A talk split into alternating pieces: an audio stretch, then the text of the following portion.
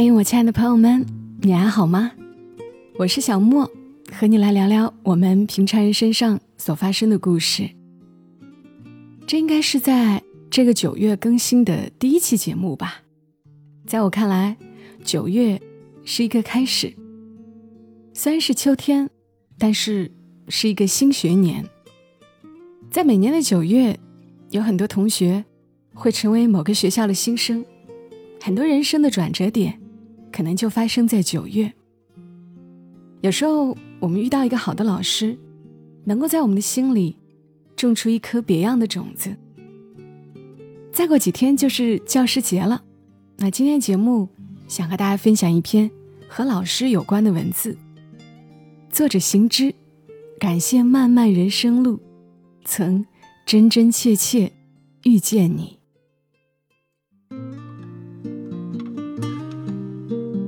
我一直很想念一个老师，小学时候并不懂“启蒙”这个词，后来知道，他就是启蒙老师。年纪很轻，二十岁出头，娇小玲珑，面容清秀，皮肤略黑，齐耳短发，怎么看都有种让人清爽的感觉。现在回忆起来，他身上总有一种民国女知识分子的味道。他是喜欢笑的，微笑，眼睛像是蓄着秋水，但总略带一丝病容。我的语文是他教的。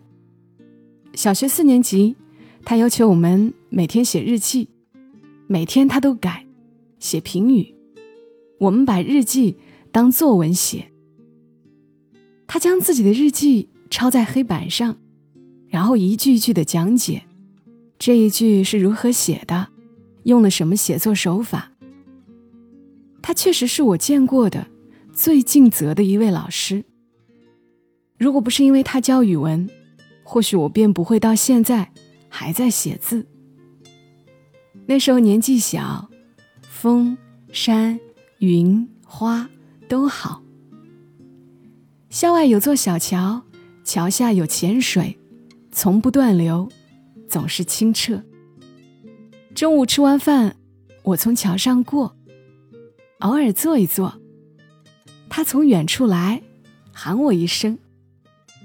我见到他，他采一捧野花归来，抽出一朵，说：“来，给你。”他常哭，我们不听话他就哭，我们考得不好他也哭。我那时候才知道。原来女人这么爱哭的，他挺喜欢我，再没哪个老师那样喜欢我。那时读唐诗，我坐窗边，高声背：“清明时节雨纷纷，路上行人欲断魂。借问酒家何处有？忽有声音接道：牧童遥指杏花村。”我转头看见他。他肘撑在窗台，托着脸，歪着头，朝我俏皮的笑。阳光在他的短发后形成一层毛茸茸的、灿烂明亮的晕。他的脸在逆光里显得雅秀而扑朔。他就在那么起风的早晨微笑，短发轻轻抖动，很美，很美。我一直忘不了那帧画面。后来隔了好些年，我大学毕业不久，听老同学说，他离开了，是永远离开的那种离开。那晚，我大哭。我知道，我心里最美好的象征失去了。弗洛伊德经常说，一个人成年后所做的所有事，都跟童年有关。我一直觉得，在我的童年里，是他在我的脑海里根植了一种我说不清的真善美，以至于未来诸多的负能量和黑暗，永远无法真正渗透到我内心最底层。他像是在我心里布下了一个结界，极乐净土一般，一个开满花的小山坡，外来的纷纷扰扰到这里。终是要归于平静。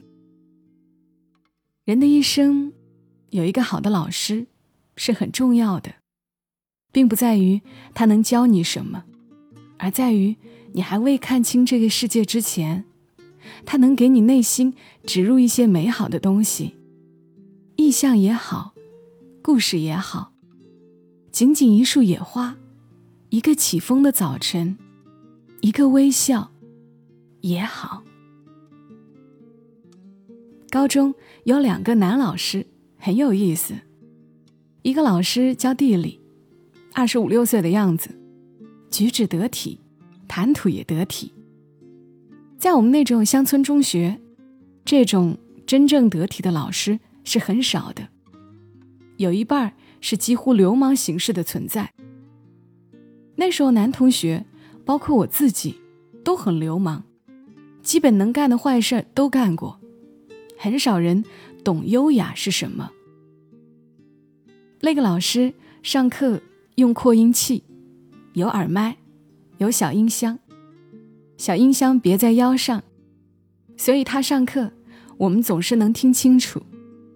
他上课就老老实实上课，从来不吹牛，不闲扯。他的课讲得很不错，但是这不是他有意思的地方。他有意思的地方在于，他实在太爱干净。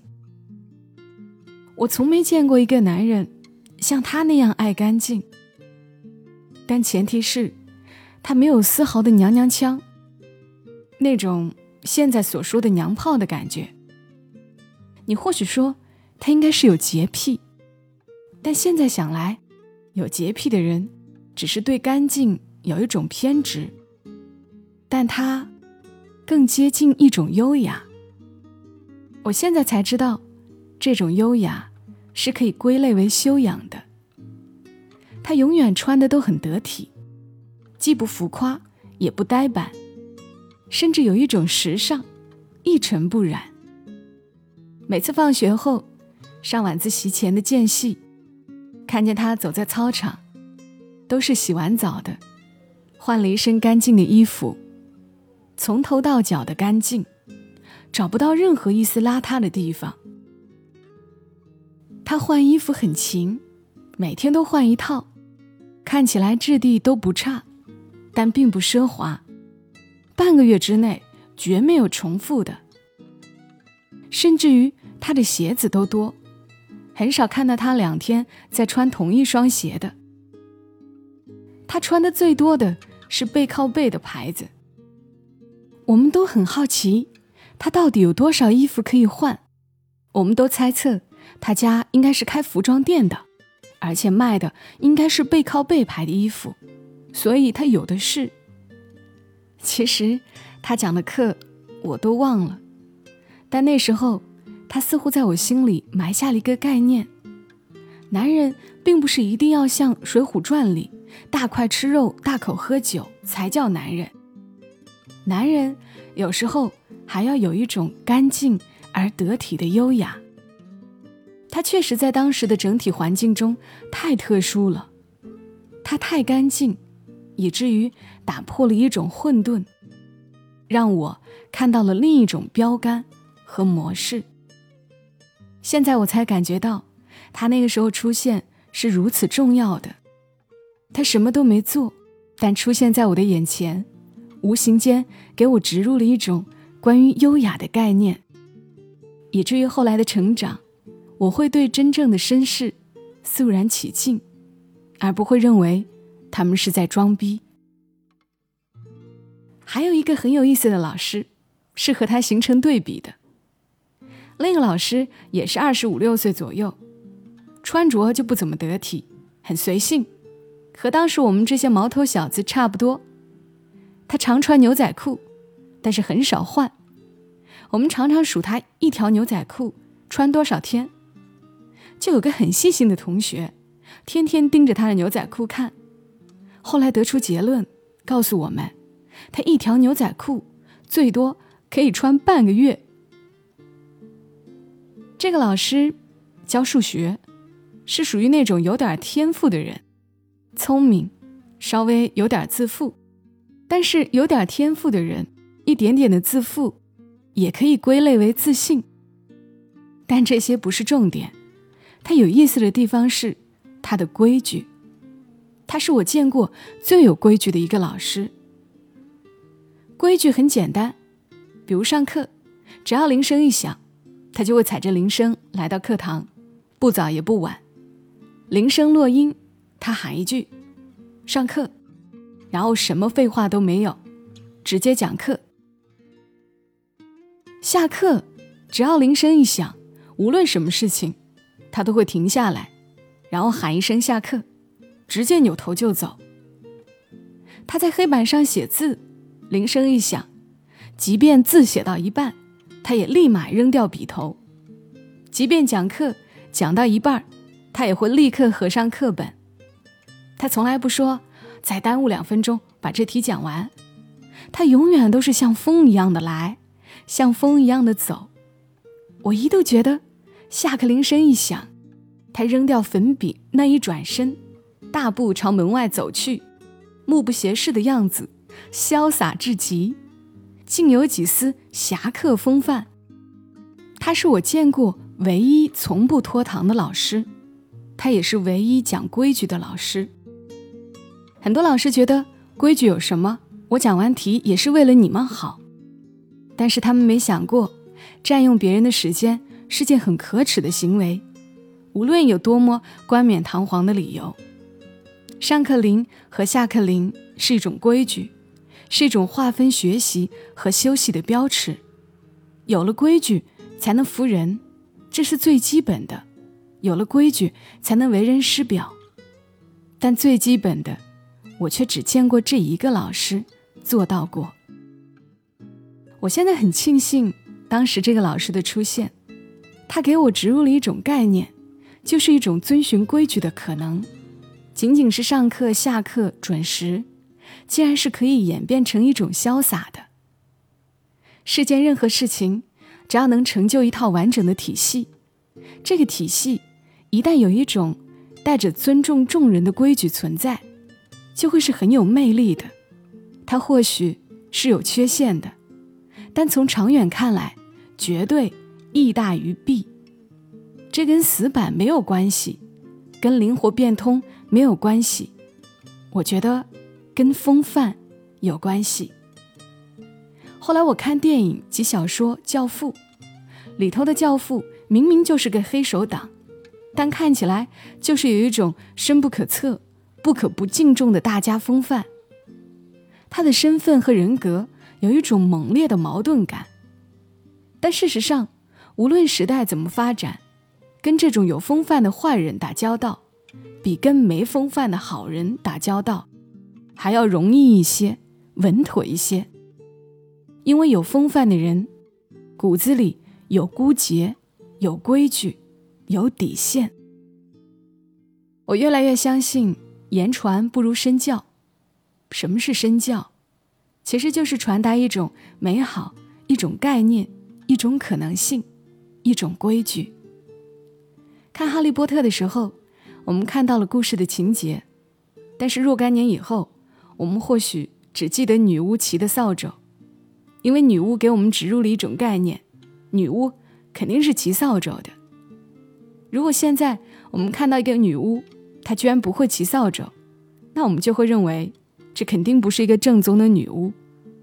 一个老师一生只要给学生植入一个有用的概念，我觉得他就成功了。